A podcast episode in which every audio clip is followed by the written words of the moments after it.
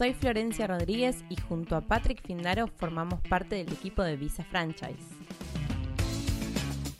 A través de este podcast Franquicia Americana, nuestra intención es brindarte herramientas para que puedas realizar una correcta inversión y comenzar a vivir tu sueño americano.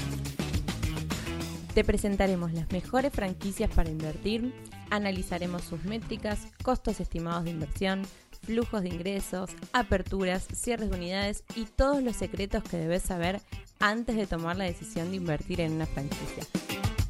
Acompáñanos en Franquicia Americana y comenzá hoy a vivir tu sueño americano.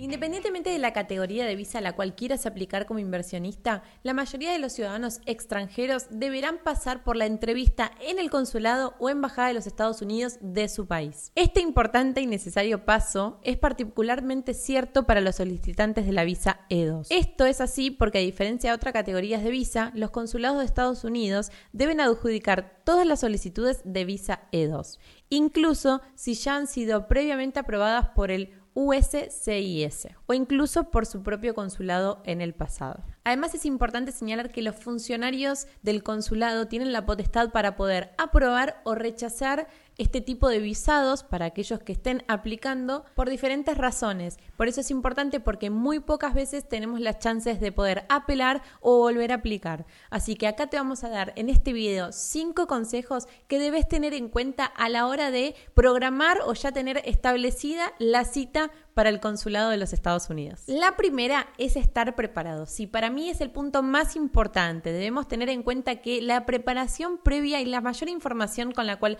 podamos llegar a esa entrevista hace que sea mucho más posible la aprobación de este visado. Debemos tener la preparación de los documentos a presentar que podrían llegar a solicitarnos en el consulado. El segundo consejo que hoy te vamos a traer en este video es el ser educado, tener toda la información y la claridad de cómo vas a llevar adelante ese negocio. La preparación de los documentos, la rendición de cómo vos vas a llevar adelante este negocio, cómo vas a proyectarlo de acá a los próximos años y de qué manera vas a generar la rentabilidad que necesitas para estar en los Estados Unidos. Principalmente el punto que debe tener en cuenta a la hora de ser educado es, ¿estás realmente preparado para poder contestar todas aquellas preguntas en relación o que tienen referencia sobre los valores financieros o de dinero sobre ese negocio?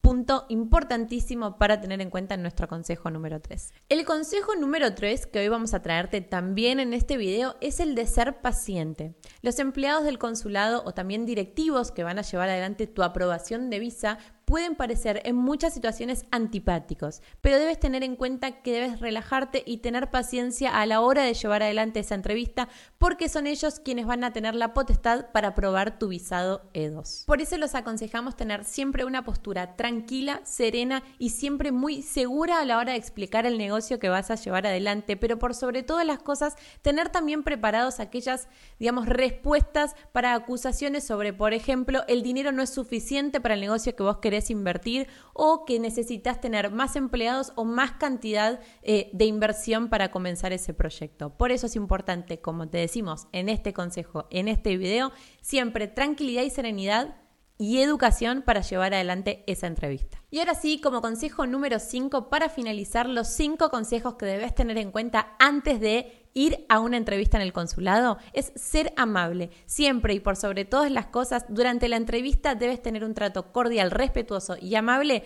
para asegurar tu proceso de visa E2. Si tenés alguna duda o querés más información, no te olvides de contactarte a mi correo electrónico que vas a encontrar en la pantalla y lo más importante de todo, darle like y suscribirte a nuestro canal. Y este fue un nuevo capítulo de Franquicia Americana.